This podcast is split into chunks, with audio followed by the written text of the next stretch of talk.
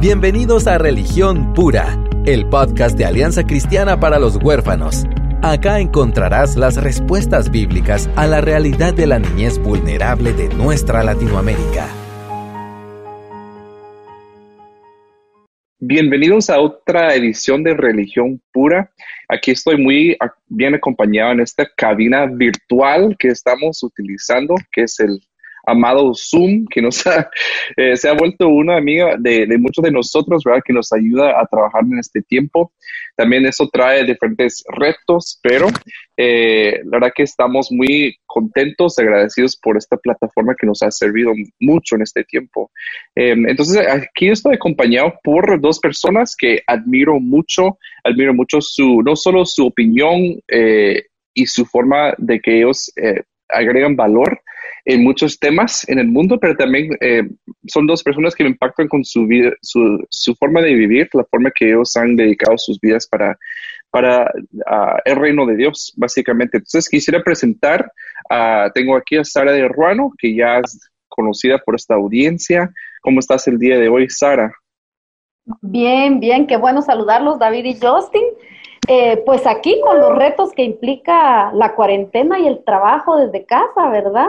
Eh, pues el trabajo con los hogares se imaginarán que se ha vuelto bastante complejo, porque los hogares, aunque no son nombrados aquí en Guatemala dentro de la dentro de la situación eh, emergencia sanitaria que estamos viviendo como servicios esenciales, sí lo son, ¿verdad? Totalmente. Los hogares no pueden detener su marcha.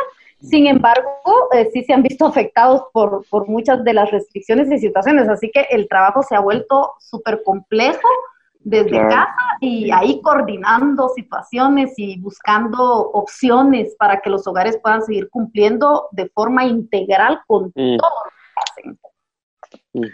Claro, claro. Sí, es un tema que vamos a profundizar un poquito también, pero también quiero darle bienvenida a nuestro querido pastor Justin Burkholder, que está también con nosotros. ¿Cómo estás, Justin?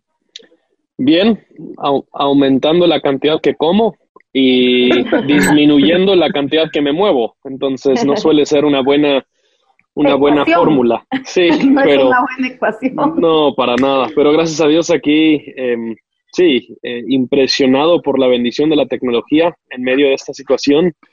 Ni me puedo imaginar cómo sería toda esta toda esta situación hace hace 20 años, ¿verdad? O sea, simplemente hace, hace un poco de tiempo la situación hubiera sido dramáticamente diferente. Así que, pues gracias a Dios, muchas cosas pueden seguir operando y funcionando em, a pesar de, de, la complejidad de este asunto. Sí, totalmente. Yo lo he pensado también que podemos seguir conectados de una forma increíble que también viene a agotar de cierta, de cierta manera, pero sí ha sido una bendición.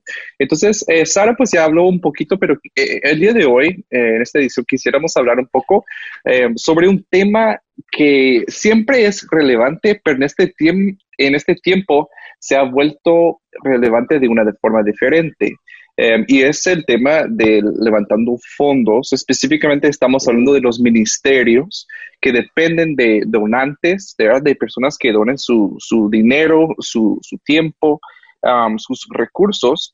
Y, obviamente esta crisis del coronavirus ha, ha creado una ola económica que se, ya se empezó a sentir y seguramente se va eh, a, sentir por un buen tiempo, pero en, Estados Unidos, por ejemplo, em, ya, ya muchos están hablando de, cómo pueden em, guardar su propia eh, economía en sus casas y, y, y, la verdad que ya no están viendo tanto para afuera, sino están viendo para adentro, ¿verdad? Y pensando que, bueno, vamos a volver a vivir una recesión fuerte. Entonces, eso tiene implicaciones fuertes para un país como Guatemala, que, eh, según entiendo, el ingreso más grande que tiene Guatemala son remesas, ¿verdad? Eh, o sea, la mayoría de dinero que se mueve en Guatemala viene de Estados Unidos y pues los, los ministerios, las organizaciones no gubernamentales em, no son exentos, ¿verdad? Ellos también eh, viven.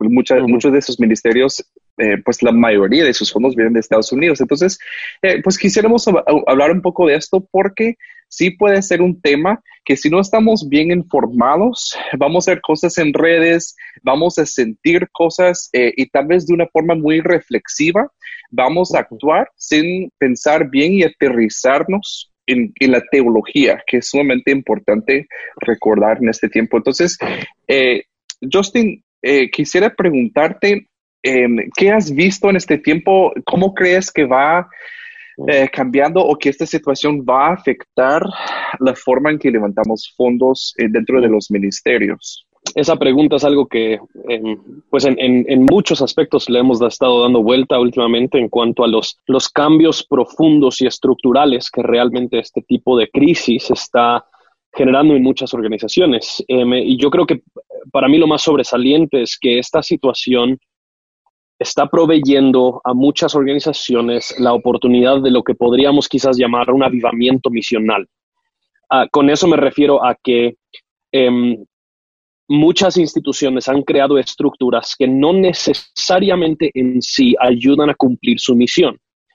Em, tienen estructuras quizás adicionales que han creado, que quizás eran, buenos programas o eran, eran una buena iniciativa, em, pero han perdido un poquito de esa claridad misional en cuanto a su organización. De repente, cuando hay escasez de recursos, ahora empiezas a cuestionar cada centavo que tú gastas en base a qué parámetro, ¿verdad? Y en teoría, el parámetro en base al cual nosotros deberíamos evaluar cómo gastamos nuestro dinero como organización es la misión a la que el Señor nos ha llamado. Em, y, en ese sentido, yo creo que lo complejo es que por un lado, esto nos está proveyendo una oportunidad para avivamiento misional, en el sentido de que ahorita nosotros podemos derribar muchos programas y muchos elementos estructurales de nuestras instituciones que simplemente no alimentaban nuestra misión, no, no realmente formaban nuestra misión. Y absorben recursos. Y absorben recursos, pero yo creo que la tentación será para muchas organizaciones el querer mantener todas sus estructuras vivas mm. sin tomarse el tiempo para realmente evaluar todas sus estructuras e iniciativas a la luz de su misión. Em, y yo creo que cuando nosotros ya empezamos a cuadrar eso con el levantamiento de fondos, quizás algunos se darán cuenta que no era necesario levantar la cantidad de fondos que ellos estaban levantando, o quizás se darán cuenta que el uso que le estaban dando a los fondos que estaban levantando no realmente fomentaba su misión. E, entonces yo creo que esa es para mí el meollo del asunto, el centro de la mm. conversación que muchas organizaciones tienen que ahorita tener para verdaderamente a raíz de eso evaluar su estrategia, por decirlo así, para levantamiento, para levantamiento de fondos. La verdad que, o sea, te soy muy sincero que no lo había pensado de esa forma, em, que es un tiempo de, de, una evaluación así bien profunda. Em, y, y, eso, o sea, yo me puedo poner en, en, el lugar de una persona, por ejemplo, que yo me dedico a dirigir un ministerio yo podría tomar eso como ofensivo. ¡Ah! entonces me estás acusando a que yo estaba mal usando mis, mis recursos antes. Entonces, em, ¿cómo podríamos llegar ese mensaje a, las personas? Yo creo que Justin lo, pues, lo, elaboró muy bien. O sea, no es como un ataque contra ellos, más bien todos estamos en este momento Em, ¿verdad? Que estamos em, pues viendo también que Dios está pidiendo algo nuevo de nosotros. ¿Qué, qué piensas en ese respecto, Sara? Es, es, una situación bien compleja la que Justin nos plantea y, y, y, una perspectiva diferente de quizás cómo lo habíamos percibido, como tú decís, David, porque por un lado está esa tentación, como dice Justin, de, de mantener todo funcionando, de, de, no ceder nada, de no, de no llegar al punto de cierro esto y cierro esto o dejo de hacer aquello, pero a la vez también, eh, también se puede correr el riesgo de actuar por temor y de correr a cerrar eh, programas a los que claramente el Señor nos ha llamado, por temor, ¿verdad? Entonces, ¿dónde encontrás ese equilibrio de sabiduría, de estar alineado en la voluntad del Señor? Y no dejar de cumplir en este tiempo porque estemos en, la, e, en temor como, como Pedro, viendo las circunstancias y viendo la tormenta y viendo el agua y entonces nos hundamos y dejemos de caminar sobre el agua con la paz que sobrepasa todo entendimiento y seguir cumpliendo la visión que el Señor le dio a cada ministerio. ¿Verdad? Pero, pero también sabiendo discernir, y estoy en total acuerdo con Justin, quizá habíamos agregado muchos adornos, ¿verdad? Muchos accesorios, muchas cosas de las cuales podemos prescindir. El asunto es que no nos engañe nuestro corazón de, de, que no sea con sabiduría humana, sino con sabiduría divina, que el Señor, eh, gracias a, a, su palabra, podemos saber que, que, Él nos dice que quien esté falto de sabiduría la pida, y yo creo que este es momento de pedir sabiduría definitivamente, ¿verdad? Porque son decisiones serias las que se están tomando, eh, porque, porque pesa mucho sobre los hombros de los directores. Yo he estado en comunicación con ellos eh, en estas semanas. Eh, Imagínate, o sea, nosotros nos preocupamos de nuestra familia, de nuestros hijos, y ellos lo ven en función de, eso es lo que ellos expresan, ellos lo ven en función de multipliquémoslo por más, ¿verdad? O sea, tenemos más hijos, tenemos más niños a nuestro cargo que ustedes en, casa, eh, los colaboradores del hogar, o sea, la gente que está sirviendo en el hogar, tiene sus familias que de alguna manera están siendo, eh, recibiendo provisión a través de, de sus empleos es una responsabilidad muy grande. Entonces, ¿cómo encontrar ese equilibrio para ese avivamiento que estoy, me encanta cómo lo está planteando eh, Justin, porque es, es una oportunidad. Yo, yo he visto esto como un tiempo de misericordia del Señor para sacudir todo lo y que se caiga todo lo que se tenga que caer, eh, ¿verdad? Todo lo que el Señor no plantó, toda, todos los programas, visiones, lo que sea que haya en nuestros ministerios y en nuestras vidas personales, que el Señor no plantó. ¿Verdad? Y a lo que le estamos dedicando tiempo, recursos, pero que tampoco dejemos por temor de cumplir aquello a lo que sí fuimos llamados por temor a esta crisis y circunstancia y digamos, bueno, cerremos esto. Y quizá esto es lo que estaba en el corazón del Señor. Este programa específico era lo que Él nos llamó a hacer. Ahora utilizamos este otro y este otro y este otro y este otro, pero este era el que estaba en el corazón del Señor y a lo que nos llamó a hacer y por temor vayamos a recortar precisamente eso que fue lo que Él nos llamó a hacer.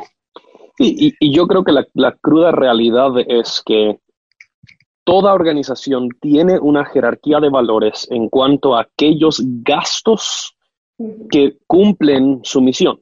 Entonces, nosotros podríamos hablar de, de, de, un hogar. Si nosotros entendemos que, que el, el, propósito central de estos hogares es proveerle un espacio seguro, eh, un espacio eh, formativo para, para, niños que están en situación de riesgo, alimento es mucho más necesario que quizás una computadora, ¿verdad?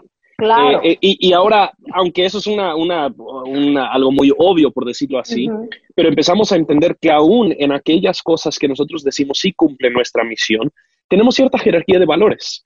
Y yo creo que estos son esos momentos para evaluar esa jerarquía de valores en cuanto a cuáles son los programas, cuáles son hasta quizás el personal, cuáles son las estructuras, los edificios que realmente nos ayudan a cumplir nuestra misión. Entonces, aún, aún eh, nosotros como, como iglesia, nosotros tenemos varias, varios diferentes planes de contingencia, donde si nosotros vemos que realmente solo está ingresando el 75% de lo que del presupuesto planificado de 2020. ¿Cuáles son los gastos que en, nuestra jerarquía de valores se pueden recortar? Exactamente. Y, y, lo que eso genera es la pregunta de, bueno, si ese es 25%, ¿lo puedo cortar? ¿Será que ese 25% realmente estaba cumpliendo la Era misión? parte del... sí, ¿verdad? y yo creo que esas son las cosas que son importantes para nosotros, que está el, el, Señor en su misericordia nos está, nos está permitiendo este, este tiempo de, de hambruna económica hasta cierto punto para poder evaluar exactamente cuáles son las cosas puntuales a la que nuestra organización ha sido llamada y cómo es que nosotros podemos cumplir con esa, con esa misión sin toda la salsita adicional que solemos, que solemos agregarle. solemos agregarle, tienes toda la razón. Yo esta semana estuve en pláticas con un hogar y, y me contaban datos, me encantó que en ese hogar eh, eh, son como bien estructurados y, y, me contaban datos específicos, muy puntuales. Eh, con números, ¿verdad? Miren este tiempo desde mediados de marzo para pensando en todo mayo, eh, tenemos 29 audiencias que han sido canceladas, eh, que implica la atención del proceso judicial de 46 niños, ¿verdad? Por el caso de hermanitos. Y esto implicaría para el hogar haber mm. gastado o incluso gastar en el, durante el mes de mayo entre 10 y 14 mil quetzales. Wow. Entre 10 y 14 mil quetzales, eh, eh, que implique eso eh, conlleva, perfecto. Ah, que yo les decía, que platiqué con este hogar y me contaba que de esas audiencias canceladas, ellos hacían sus cuentas de entre 10 y 14 mil quetzales. Eh, implicaba para ellos el gasto de asistir a esas audiencias en pagar parqueos, combustibles, vehículos, comida para los niños, porque están más o menos a tres horas de la ciudad y sus casos son en el, en el juzgado en la ciudad capital. Entonces, eh, todo, todo ese gasto no se ve para el donante muchas veces. La gente piensa mm. eh, en Guatemala y son cosas que, que, quiero aprovechar esta plataforma para, para compartirlas con la iglesia. Tal vez a veces solo pensamos en donar eh, comida, en donar, porque claro, es lo, es lo necesario. Pero todos estos gastos de funcionamiento sí serían considerados como esenciales para la visión porque acogemos niños en procesos judiciales. ¿Verdad? Entonces es bien complejo, es bien complejo porque quizás solo pensamos en las necesidades básicas, ¿verdad? Alimentación y todo, pero, pero cuando cuando todo esto eh, golpea tanto todo el presupuesto, es como más visible, bueno, ¿qué estamos gastando en esto? ¿Qué estamos gastando? También nos ayuda a, tener más claro todo esto. Y, quisiera afirmar algo que estás diciendo, porque yo creo que, y David, yo sé que tienes seguro otras preguntas, así que perdón que, que, que te siga secuestrando la, la secuencia. dale, dale. Eh, y si escuchan a mis niñas gritando, pues estamos en cuarentena, así que es parte del rollo, ¿verdad? vale. Pero quiero, quiero afirmar una de las cosas que estás diciendo, Sarita, porque yo creo que lo importante es que el dinero debería seguir misión, no al revés. La misión no sigue el dinero. Y esto para mí es muy importante porque lo que se observa mucho a nivel de em, organizaciones no gubernamentales, especialmente en países que no son los Estados Unidos, es que hasta cierto punto, con cierto pragmatismo, para obtener la donación, permiten que el donante sea quien rige. Sí, lo que, lo que se da y el uso de lo que se da, en vez de permitir que la misión rija lo que se da y cómo es que ese, ese dinero va a ser usado. Y nosotros, yo sé que Poli ha estado en conversación con contigo y con algunas otras organizaciones de parte de nuestra iglesia, que hemos escuchado que precisamente eso, muchos de los hogares ya han recibido quintales de frijoles y otras cosas. Exacto. Pero hay otras, otros gastos que son más relevantes para la misión en este momento, que ameritan ser saciadas o, suplidas. Y, y mi punto de ánimo simplemente es, directores de organizaciones tienen que tener la valentía mm. de decirle a sus donantes cuáles son realmente las verdaderas necesidades. No intentar a siempre jugar la zanahoria sobre el palito, donde, donde, bueno, si me das esto, tal vez de repente en el próximo te puedo decir esto o lo otro. Sí, y yo creo que es importante tener esa valentía. Ahora, yo entiendo, a menudo eso es un poquito intimidante, especialmente si estamos hablando de diferencias culturales y lingüísticas, lo que sea pero yo creo que es un punto sumamente importante de que la misión rige el uso del dinero, no primero el, donante en ese sentido.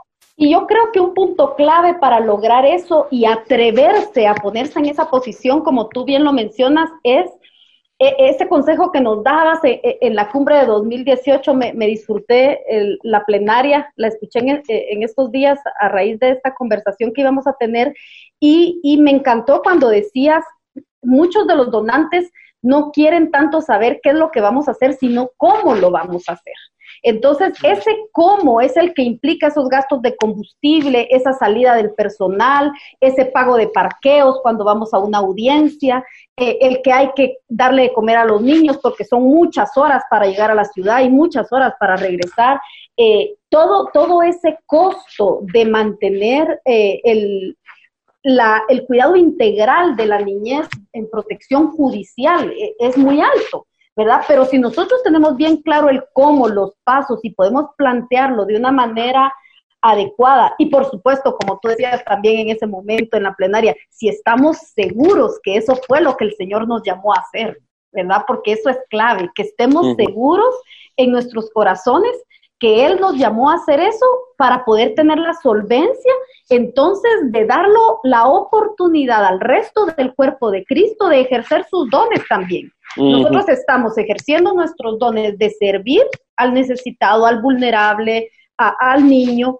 Eh, entonces el resto del cuerpo, algunos tienen esos dones, no sabemos quiénes los tienen, pero nosotros por eso lo hablamos y por eso expresamos la necesidad eh, de una forma adecuada, ética y, regido en los principios bíblicos, eh, pero damos esa oportunidad también de desarrollarse al resto del cuerpo de Cristo y poder dar con liberalidad, como dice la palabra. Amén. Sí, totalmente. Y pues sí, me encanta que, que hemos llegado, digamos, a ese tal vez primer paso que es tomar el tiempo y tener la humildad de honestamente evaluar la misión de, la organización. Yo creo que, y, también funciona para, para misioneros, o sea, de la misma forma, ¿verdad? Si, si estoy con mi esposa evaluando la misión de nuestra familia o en mi ministerio más grande evaluando la misión, yo siento que, que justo, eh, pues el Señor ha, puesto la mesa para, ese, para eso en este tiempo, ¿verdad? Ha, ha prohibido la, las, pues, y como decíamos también la tecnología, por si no nos podemos reunir o lo que sea, pero sí animamos a las personas que nos están escuchando, ya que sea una familia de acogimiento o una iglesia eh, súper grande, es momento. Em, y, yo justo estaba leyendo, empecé a leer un, libro que está hablando de la vid, eh, eh, de, de, las, de las uvas y todo eso. Y dice que el podar duele, pero Dios poda para poder dar más fruto. Dar más fruto, así es. Eh, también de verlo no como que, ay, Dios está haciendo mala onda con nosotros. o sea, hay una intencionalidad de su parte. Y sabes qué, qué bueno que, que mencionas esa, ese, ese pasaje bíblico porque para mí, para mí en un momento de mi vida en que lo estudié fue, fue muy impactante el, el darme cuenta y hacer la analogía de cómo en su misericordia el Señor le da un año más de plazo al, al, al, que está labrando la tierra para no, para no cortarla, porque quizás no, no ha dado los frutos suficientes, pero interesantemente le dice que hay que abonarla, ¿verdad? Ponerle estiércol, ponerle eh, cosas desagradables, o sea, el estiércol huele mal y, nosotros pensaríamos en manipularlo con las manos, pues guaca, la verdad que feo, eh, pero es eso, a veces, eh, no a veces, siempre estoy convencida de eso. nada está fuera de los planes del Señor en esta situación, nada, mm. nada, ¿verdad? Entonces, esto, esta situación mundial tan insólita, tan inédita, un tiempo acelerado y necesitamos nuestro abono, nuestro estiércol, situaciones desagradables que ahorita quizá podemos decir que apestan, ¿verdad? Que huelen mal y que, y que quizá la tierra tenga que estar siendo escarbada y, y no tenemos que ofendernos por eso sino recibirlo como la misericordia y el amor de Dios para nosotros, que, está abriéndose en misericordia, dándonos un tiempo para seguir creciendo y dar frutos y dar más, como dice David, ya está dando fruto, bueno, le vamos a, cortar, le vamos a podar y, y todo arbusto que está recién podado se ve feo se ve que lo trasquilamos, ala, lo arruinamos, qué feo quedó, le quitaron esto que se veía tan bonito, le quitaron este programa que, ala, era rechilero, porque ahora ya no hacen eso en ese hogar, porque ya no hacen eso otro, lo recortaron, pero quizá es porque la misericordia del Señor nos está llamando a dar más frutos. Y ahorita, o sea, si les pongo la, esta situación a ustedes, eh, digamos, si yo soy un donante fuerte, me gustaría imaginar cómo se sentiría ser del otro lado de la moneda. No, pero digamos que soy un donante fuerte en Estados Unidos y un ministerio me llama diciendo, ¡Ah! miren, estamos eh, en esta situación de, coronavirus que nos está afectando, em, o sea, necesitamos tu apoyo. Yo siento que mi, mi postura tal vez sería, bueno, todo el mundo está viviendo una crisis, no es como Guatemala esté pasando algo o Costa Rica, no, o sea, todo el mundo. Entonces yo creo que sí sería mi primera pregunta, eh, o sea, eh, sería, bueno, ¿pero qué están haciendo ustedes ahí eh, en el ministerio para como ver hacia el futuro, eh, si no hay eh, el, mismo financiamiento que antes, ¿qué van a hacer? ¿Cómo van a seguir? ¿Verdad? Entonces yo creo que sí tenemos que prestar atención y, eh, también energía a, esa, parte de la ecuación, no solo levantando fondos, sino también como ver hacia dónde vamos y eso es parte de, ¿verdad? Entonces, si eso es como el primer paso, digamos, de evaluar, entender que Dios nos poda porque nos ama y lo que nos quiere ver es fructífero, productivo. Em, y el exceso realmente no es acompañante de la productividad. Eh, eh, ¿qué, ¿Qué paso creen ustedes que seguiría entonces? Pues yo, yo en lo personal, yo creo que em, algunos principios generales de levantamiento de fondos em, son buenos afirmar Em, esto es, esto es el, el, beneficio de que realmente el levantamiento de fondos es, no es primero un asunto que gira en torno a los recursos, es primero algo que gira en torno a relaciones. Mm, em, estas son realmente amigos eh, que yo tengo. Y yo creo que aún regresando un poquito a tu duda, David, en muchos casos, parte de la razón por la que gente va a tener interés en, en apoyar en medio de una crisis es porque hay una genuina relación establecida. Lastimosamente, cuando nosotros solo vemos al donante como una fuente de recursos y no dignificamos al donante con verdaderas relaciones, mm. Precisamente lo que vos decís, así es como ellos van a responder. Entonces, ¿y por qué me estás llamando? ¿No crees que todos tienen necesidad? Pues, o sea, y así yo creo que va a ser la respuesta. Pero cuando hay verdadera relación en su lugar, eso, mm. eso permite que ellos sepan un poquito los ritmos. Entonces, nosotros tenemos muy buenas relaciones con, con varios diferentes donantes en los Estados Unidos ellos saben que si yo llamo de la nada y yo digo, brother, mm. estamos ahorita así fregadísimos, o sea, necesitamos apoyo, por favor, nos pueden enviar. Ellos saben, ah, esto sí es serio. ¿Por qué? Porque hay relación de por medio. Ellos ya entienden las dinámicas de nuestro ministerio, de la mm. relación. Y yo creo que eso nos lleva a, a, otro principio general de que realmente estas relaciones no simplemente son relaciones pragmáticas, donde yo busco el fin de tener recursos. Exacto sino que estas son relaciones realmente discipuladas, donde el fin es que mm, tanto donante como intermediario, que quizás somos las organizaciones, como beneficiario, todos crezcamos en semejanza a Cristo, todos crezcamos a ser más como Él. Y cuando eso entonces es mi fin, quizás para algún donante yo le voy a decir, ¿sabes qué, brother? Yo creo que lo, lo mejor para tu crecimiento es que ahorita no des. Mm. Y hay otros a quienes quizás yo les tendré que decir, sabes que lo mejor para tu crecimiento en Cristo es que tú des más de lo que estabas dando. Hmm. y, esa dinámica solo se va a dar cuando yo realmente estoy caminando íntimamente con, con estas relaciones, con estos amigos que tengo. Sí, tienes toda la, la, razón en ese sentido. Yo creo que también como el dinero se vuelve un tabú, ¿verdad? En las relaciones y estamos como... Eh, y hace poco una, una amiga que era es mejor amiga de, mi esposa y se ha vuelto muy amiga mía también. Y, me dijo, mira, siempre sabes, si necesitas dinero, me puedes decir. Y por un momento lo sentí tan chocante como, ¡oh! como que quitó todo lo que yo eh, construí alrededor del dinero, como que, mm. ay no, pero hay que entrar, hay que entrar con, como decimos en Guatemala, hay que entrar con casaca y hay que como que suavizar la, la tierra antes y no sé qué. Pero ella como que desnudó la situación. Mira, si necesitas dinero, me decís y te mando. Es como, ah, bueno. Pero sí, justo lo que decía Justin, tenemos esa relación eh, con o sin el dinero. O sea, nosotros tenemos eh, una fundación más, más fuerte que eso. ¿Qué piensas, Sara, de, de lo que está diciendo Justin? Eh, totalmente de acuerdo. O sea, estoy segura que este no es el tiempo quizá de apostarle a empezar a buscar nuevos donantes, sino de, en todo caso, nuestro primer paso es acercarnos a con quienes ya hemos construido una relación y estamos trabajando juntos para el reino del Señor y, como decía Justin, para poder crecer juntos en los dones que el Señor nos dio como parte de ese cuerpo de Cristo, a ellos de dar y a nosotros de servir. ¿verdad? Eh, por ejemplo, eh, nosotros tenemos claro que eh, despedir personal eh, pone en riesgo el cumplimiento de los estándares que los hogares deben de cumplir, de cuántos adultos tienen que haber por, por cada cantidad de niños, cuántas psicólogas, cuántas trabajadoras sociales. Y si nosotros hemos tenido ya una relación sólida con el donante y él sabe que parte de lo que estamos cumpliendo es, es el, es el, el cumplir con todos los requerimientos de CNA, el, donante va a saber que, vamos a querer cumplir.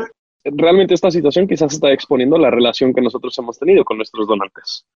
Eh, me está, está exponiendo si la relación que nosotros teníamos verdaderamente era una relación o era simplemente una relación donde el, donde el fin justifica el medio, ¿verdad? Exacto. Em, y lastimosamente yo creo que hay muchas organizaciones que ahora están como que, oh, oh debiéramos haber desarrollado verdaderas relaciones con nuestros donantes, ¿verdad? Sí, exacto. No tan algo tan transaccional, ¿verdad? O sea, como tú me das y yo, yo o sea, tengo estos programas bien bonitos, sí, sino es una relación más profunda.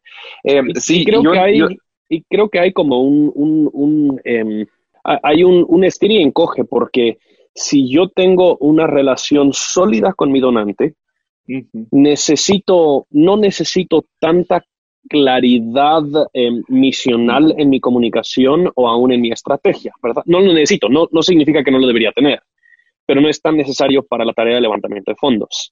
Si eh, no tengo una relación muy cercana con mi donante, obviamente yo, o sea, a lo que me refiero es que el donante usualmente da una de dos cosas, a, misiones que claramente ellos creen en ellas y saben que se están cumpliendo por medio de la, de la, de la, de la organización, y dos, a personas en quien ellos creen y saben que ellos están ayudando a que se a que obre, obre bien la organización, ¿verdad?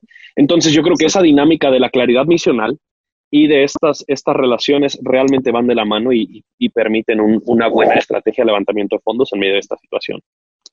Sí, totalmente, totalmente. Y yo, yo también lo que veo, em, y lo hablamos un ratito, un poquito con Sara, perdón, em, pero es un tiempo que Dios está, siento yo, exponiendo, exponiendo tanto relaciones, eh, pero más que todo también en nuestro corazón. Está, eh, eh, él está exponiendo diferentes, em, y por así decirlo, ídolos. Y yo creo que también, y yo lo confieso, o sea, no estoy hablando de como una otra persona, sino estoy hablando de mí en este tiempo Dios ya ha expuesto diferentes partes de mi, de mi vida en donde sí había construido eh, diferentes ídolos y que involucraba el dinero, ¿verdad? Que yo estaba refugiado en mi estabilidad económica, yo estaba refugiado en diferentes cosas, entonces Dios eso hace con sus hijos, o sea, ese, ese proceso de santificación también nos duele, nos desnuda, em, nos lleva a eso, ¿verdad?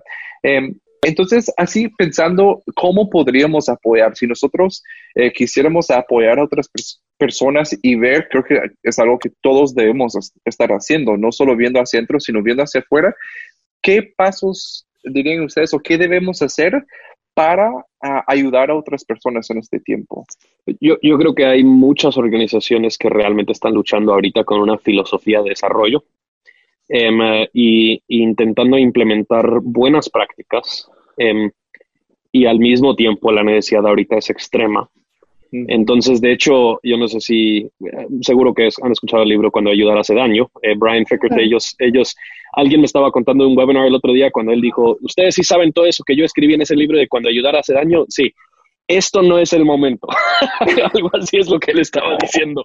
Y, a lo que se refería no era que nosotros no deberíamos implementar buenas prácticas de desarrollo, pero que estamos en un momento a nivel global donde el trabajo de alivio, de como él, dice relief work, ese trabajo realmente es esencial para casi todo sector. Nosotros sabemos que sectores en Guatemala ahorita han perdido, han perdido su, eh, muchos sectores han perdido su ingreso desde el día que se implementó el toque de queda y todos esos asuntos. Entonces, yo creo que, yo creo que está bien que nuestras organizaciones ahorita estén respondiendo a necesidades puntuales y por lo tanto aún estemos levantando fondos para esas necesidades puntuales.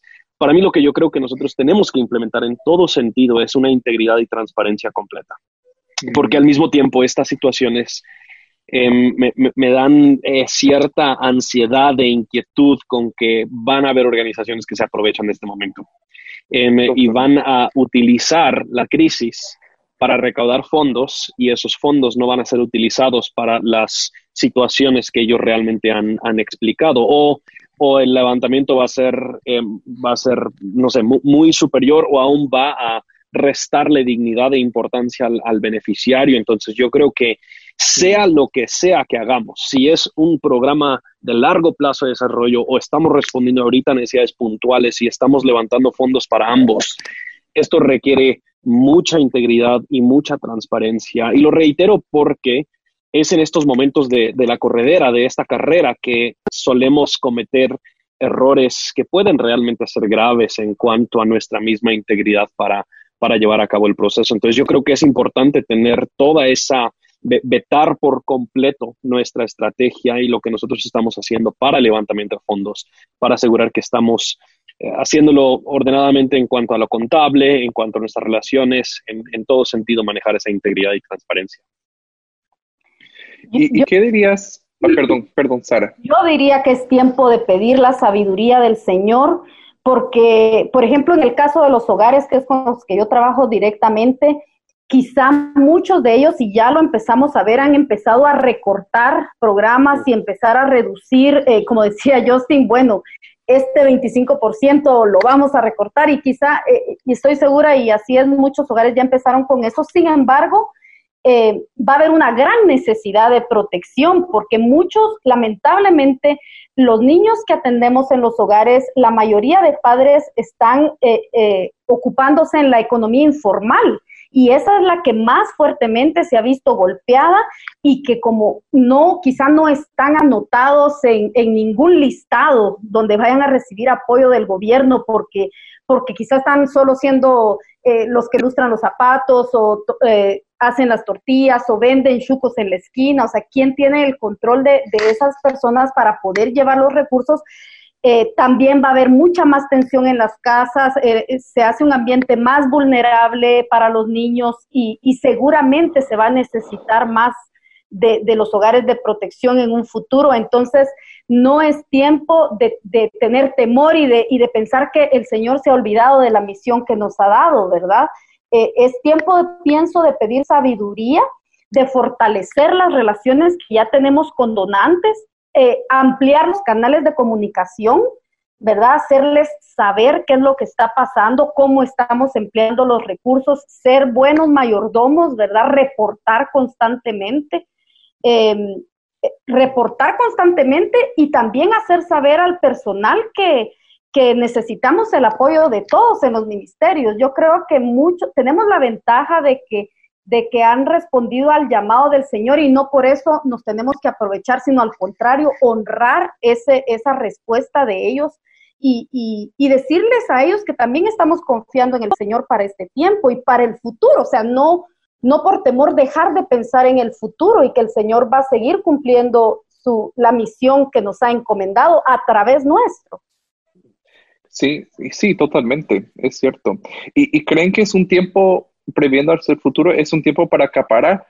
Definitivamente no. Ese es un gran temor, David. Yo creo que yo creo que es una gran tentación tal vez para, para los ministerios el, el, el proveerse tal vez eh, un poquito más allá.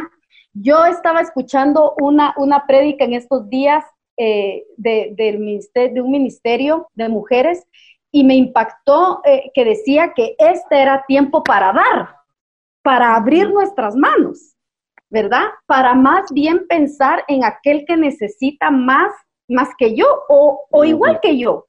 Pero era tiempo, es tiempo para dar. Ahora, ¿cuántos de nosotros a nivel personal o ministerial estamos viendo este tiempo como una oportunidad para mostrar misericordia? y para extendernos hacia los demás, sino que lo estamos viendo como un tiempo de necesidad nuestra. Ahora necesitamos más el apoyo de la gente, ahora necesitamos, pero la gente también necesita nuestro apoyo y necesitamos seguir siendo luz y seguir siendo sal en medio de, de, eh, de una, de un panorama de, como el de Isaías 60. Están tinieblas cubriendo la tierra y oscuridad a las naciones, porque esto está ocurriendo en el mundo entero, pero el Señor prometió que sobre nosotros sería vista su luz y para que esa luz del Señor sea vista a través de nosotros, eso también implica que mostremos misericordia, porque Él nos muestra misericordia a nosotros. Entonces, acaparar sería lo opuesto a eso.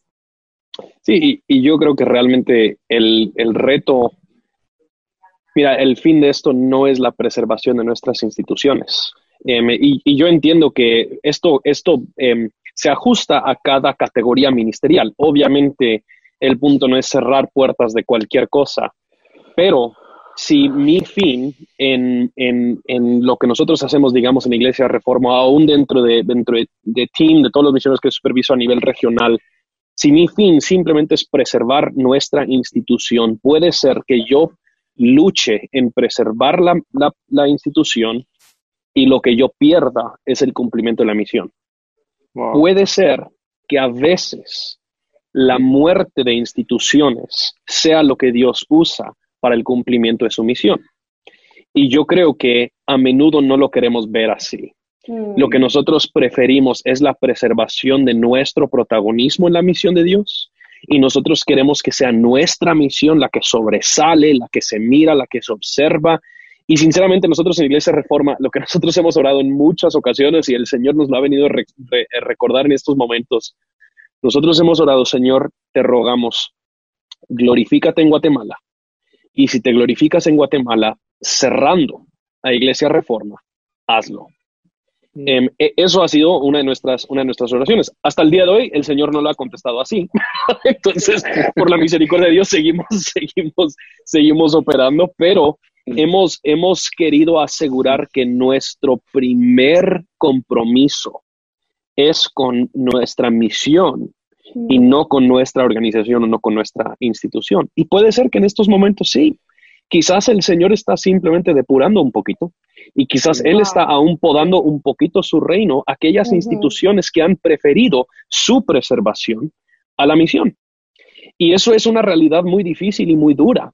Pero yo creo, yo creo firmemente que todo lo que el Señor hace es para el bienestar de su propia misión y su propia gloria. Entonces, al salir de esta situación, yo creo que nosotros vamos a mirar hacia atrás y decir, sí, el Señor sabía exactamente lo que él estaba haciendo y gloria a Dios por el estado de nuestra institución, si es que existe o no existe. Yo creo que eso va a ser, eso va a ser ya nuestra respuesta, porque vamos a haber visto que su misión no depende de nuestras instituciones, su misión no depende de nuestras estructuras, las cosas que nosotros creamos. Él lo puede hacer, ¿verdad? Por sí, por sí mismo, por sí solo en muchos aspectos. Y Él levanta a quien Él quiera levantar en los momentos que Él los quiera levantar y Él simplemente los baja y los mueve en los momentos que Él quiere, ¿verdad? Y vemos, por ejemplo, en Apocalipsis, ¿verdad? Estos siete iglesias tan famosas. ¿Cuál de esas está viva hoy? Mm. No, ¿verdad? Mm. Em, y, pero nosotros tenemos esta idea de que estas instituciones tienen que existir para siempre y tienen que mm. seguir, pero la iglesia existe, ¿verdad? Y la misión de Dios sigue operando.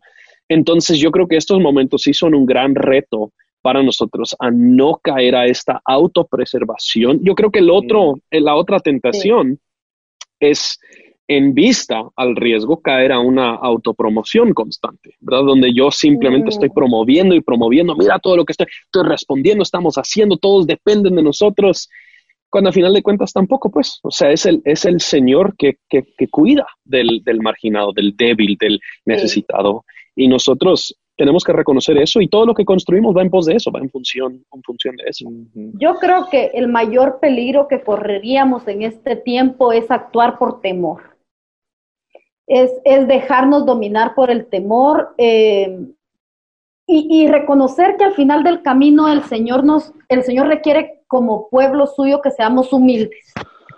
Y, y nos quebranta y el quebrantamiento siempre será bueno y el sufrimiento que el Señor añade, porque es, es, es, un tiempo de sufrimiento para la humanidad entera, pero, pero para su pueblo y para su iglesia también, eh, el sufrimiento que el Señor añade eh, trae vida. El Señor, eh, el sufrimiento que el Señor eh, nos, nos concede es para arrepentimiento, es para crecimiento, es para, es para acercarnos a Él, para hacernos más humildes.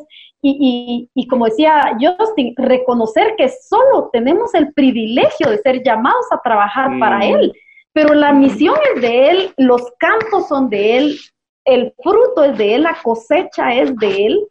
Él fue el que pagó el precio, ¿verdad? Él fue el que pagó el precio mm. tan alto, ¿verdad? Nosotros, nosotros apenas somos eh, privilegiados de ser colaboradores en este gran campo de la, la mies es suya.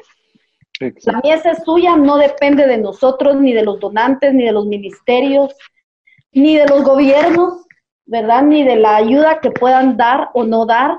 Eh, creo que lo, lo clave aquí es, es recordar que a dónde alzamos nuestros ojos y que alcemos nuestros ojos a los montes, y, que, y que sepamos con certeza que, que, nuestro socorro viene de Él, que hizo los cielos y la tierra y, y Él sigue ahí sentado en su trono. Eh, es un tiempo muy confuso, es un tiempo de, de mucha incertidumbre, pero, pero luchar por no dejar ser presas del temor ya para ir eh, cerrando un poquito, yo creo que ha sido, eh, yo por lo menos he aprendido mucho en este episodio, que siempre pues aprendo de, de quien esté aquí. Em, ¿Verdad? Yo creo que eh, hacer esas evaluaciones, también regresar a la importancia de, la relación, el aspecto relacional en cuanto al levantamiento, de fondos, recordar em, el rol del dinero en esas relaciones, pues, pero que no es un rol central. Em, y también como hablamos ahorita, em, que, no, que no nos dominemos por el temor em, y tampoco que nos creamos que sin nuestro ministerio el, eh, el reino de Dios sigue sin expandir. En verdad que tenemos que recordar y con mucha humildad hacer esas preguntas difíciles. Quisiera preguntarles también, porque es algo que he visto y quisiera escuchar sus opiniones. Em, ya tal vez eh, lo contestamos de cierta manera, pero el rol de las redes sociales en este mm. tiempo se ha intensificado mm. y también yo lo veo como una, claro, y todos sabemos, ¿es una buena herramienta? Sí, o sea, todos sabemos eso. Pero también yo he visto unas cosas en redes que yo diría, ah, tal vez no es, no es lo más prudente. ¿Qué dirían ustedes a un ministerio que esté usando, que esté presente en las redes sociales? Em, ¿qué consejo o qué tip darías para esos, esos ministerios o incluso familias em, para el uso de redes sociales específicamente en este tema del levantamiento de fondos? yo, yo, en lo personal eh, aconsejaría a, a evaluar, em, hay una ética clara de cómo nosotros levantamos fondos por medios digitales, ¿verdad?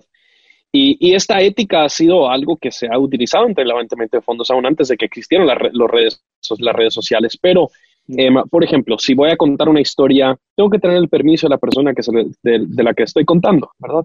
Eh, tengo que asegurar que ellos aprueban que la historia tal y como yo la he escrito es cierta y, realmente em, expresa su propia narrativa. Tengo que, tengo que asegurar que no estoy manipulando los detalles de la historia para el, bienestar de, mi meta aquí de recaudación, de recaudación de fondos. Entonces, para mí, yo creo que aquellos quienes están utilizando las redes sociales tienen que asegurarse de que lo están haciendo con una ética alta, em, moralmente alta em, y honesta, dignificando así al, al beneficiario y a las historias que se están que se están contando. Eso sería para mí lo, quizás lo, primordial en, este, en este aspecto. Claro. Pues mira, en el caso de los hogares hay estándares bien claros y establecidos, ¿verdad? De, lineamientos que, el ente rector de gobierno ha, establecido para nuestras organizaciones, ¿verdad? Por ejemplo, es prohibido juntar tres elementos, rostro, nombre e historia. Eso jamás puede ir junto. ¿verdad? Porque estaríamos vulnerando la dignidad y, la privacidad de, la vida de los niños, de, los adolescentes. Em, sin embargo, es un gran reto porque de alguna manera se quiere dar a conocer, eh, no, no, digamos la labor que, que el ministerio esté llevando a cabo, sino el llamado al que hemos sido eh, el, llamado que hemos recibido del Señor y hacer copartícipe al resto de, del cuerpo de Cristo a participar de una u otra manera con los dones que el Señor les ha dado. Ahora, yo personalmente siempre, siempre cuando platicamos sobre ese tema, eh, pienso, nuestra publicación está honrando al Señor, está, está haciendo saber la obra que el Señor está haciendo eh, eh, eh, a través de este ministerio está haciendo en este, en este chico, en esta, en esta, en este grupo de niños, ¿verdad? O sea, eso es un parámetro hmm. bien claro. O sea, tenemos los lineamientos del gobierno, tenemos los lineamientos morales que nos rigen, pero nosotros como cristianos que sabemos que estamos hechos para Él y para la alabanza de su gloria, lo primero que tenemos que pensar es si esa publicación le da gloria al Señor o nos da gloria a nosotros o está al final del camino dándole la gloria al ministerio, dándole la gloria a quién, ¿verdad? al final del camino confiar en que el Señor es el que pesa las intenciones de los corazones y yo creo que es bien clave a la persona que tengan para el manejo de redes sociales, ¿verdad? O sea, que sea una persona que, que, que tiene instrucciones claras y que está en, esa visión de, de que el, el, principal objetivo del ministerio, antes aún que cuidar a los niños, es honrar al Señor. Es honrar al Señor. Y yo creo que una de las cosas que no hemos mencionado que, con el que nosotros iniciamos es que a final de cuentas, en todo este tema de levantamiento de fondos, Dios es el dueño de todos los recursos sobre la faz de la tierra. Entonces, mi confianza para el levantamiento de fondos no la pongo en las redes sociales, no la pongo en la estrategia que tengo, aún no la pongo en las relaciones que tengo. Yo voy a depender de Dios porque los fondos le pertenecen a Dios. Y yo creo que eso es lo, lo eso simplemente nos quita la carga de tener que de realmente torcer los tornillos para asegurar que toda esta maquinación de levantamiento de fondos funcione, sino que sí, o sea, yo puedo, puedo, puedo manejarme bajo todos los parámetros, bajo los lineamientos y confiar en que Dios es quien es quien provee. Y el, el si no han leído la historia de Hudson Taylor, es ah. fascinante, pero hay, hay una ah. anécdota de su esposa donde en algún momento alguien le preguntó a ella cuánto tiene, cuánto tenemos para pagar la quincena o algo así, y ella le respondía a esta persona, tenemos 25 centavos y todas las promesas de Dios. Y dije, esa qué mujer de fe, pues, o sea. saldo a favor. sí, entonces, y yo creo que es eso. A final de cuentas, dependemos de Él eh, para proveer y Él va a proveer en el momento que Él quiera, en la cantidad que Él quiera, y mi responsabilidad es ser buen mayordomo con eso. Mira, yo creo que eh, no podemos apartarnos de que estamos en un mundo globalizado, en un mundo cibernético en que esa es la manera de comunicarnos, ¿verdad?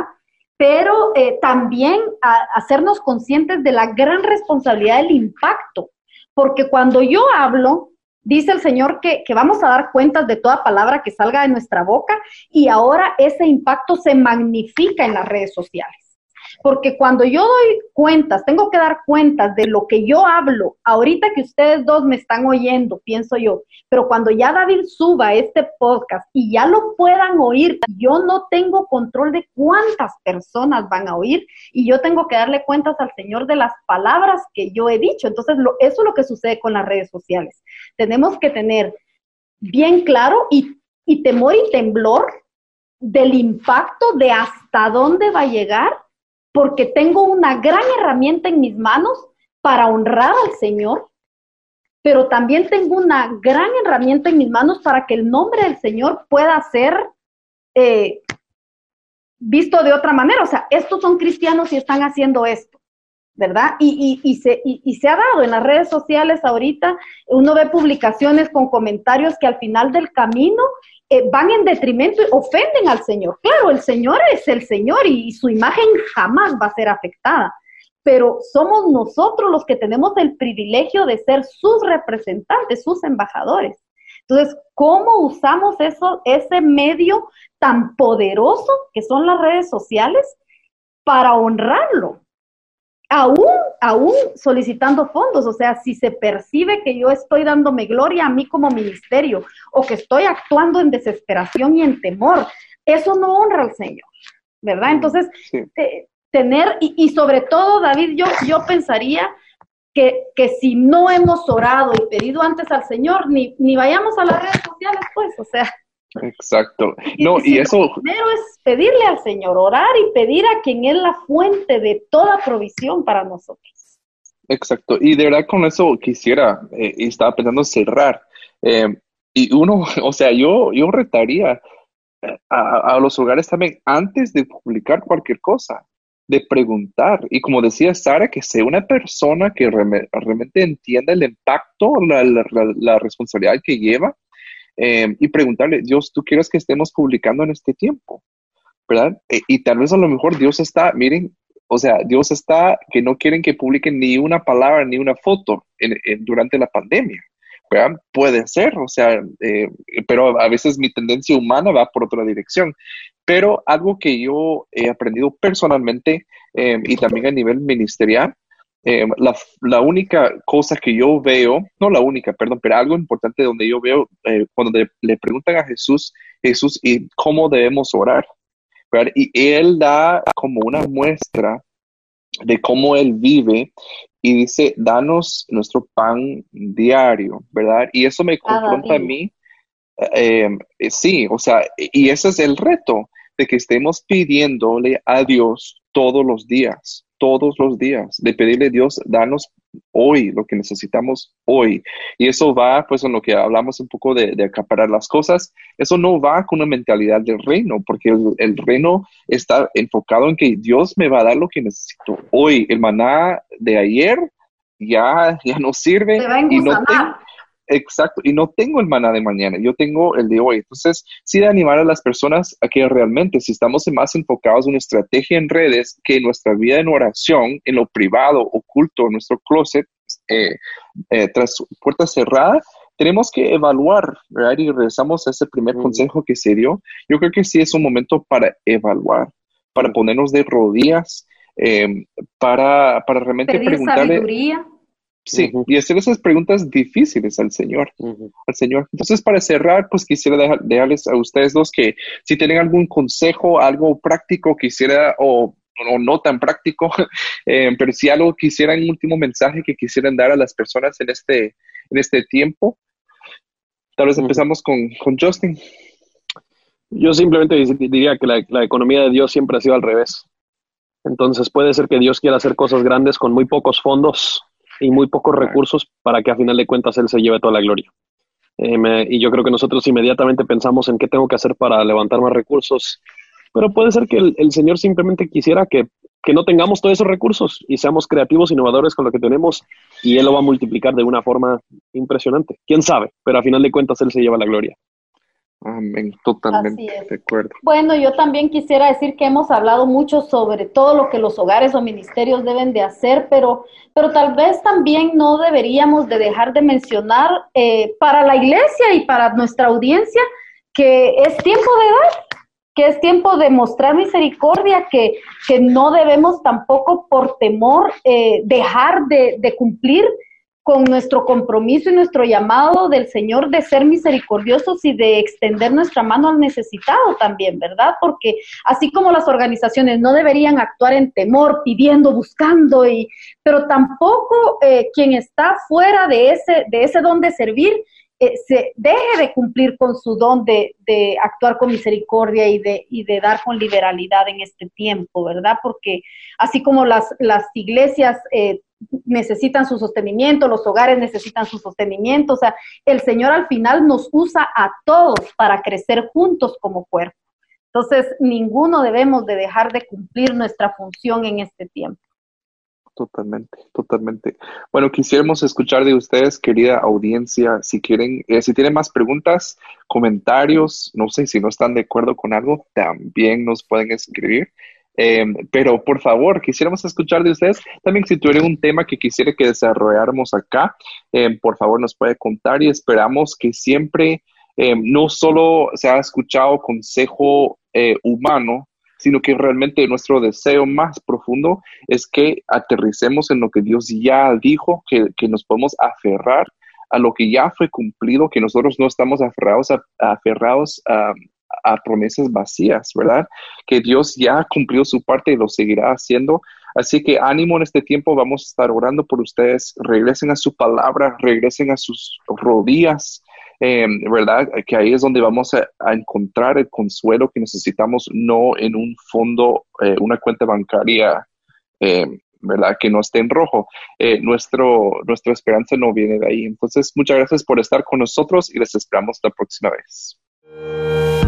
Gracias por acompañarnos en Religión Pura, el podcast de Alianza Cristiana para los Huérfanos. Alabamos al Dios de la Biblia quien nos adoptó en Cristo para habitar en familia. Y agradecemos la generosidad de Radios Frater, quien nos recibe en sus estudios para realizar esta producción. Hasta la próxima semana.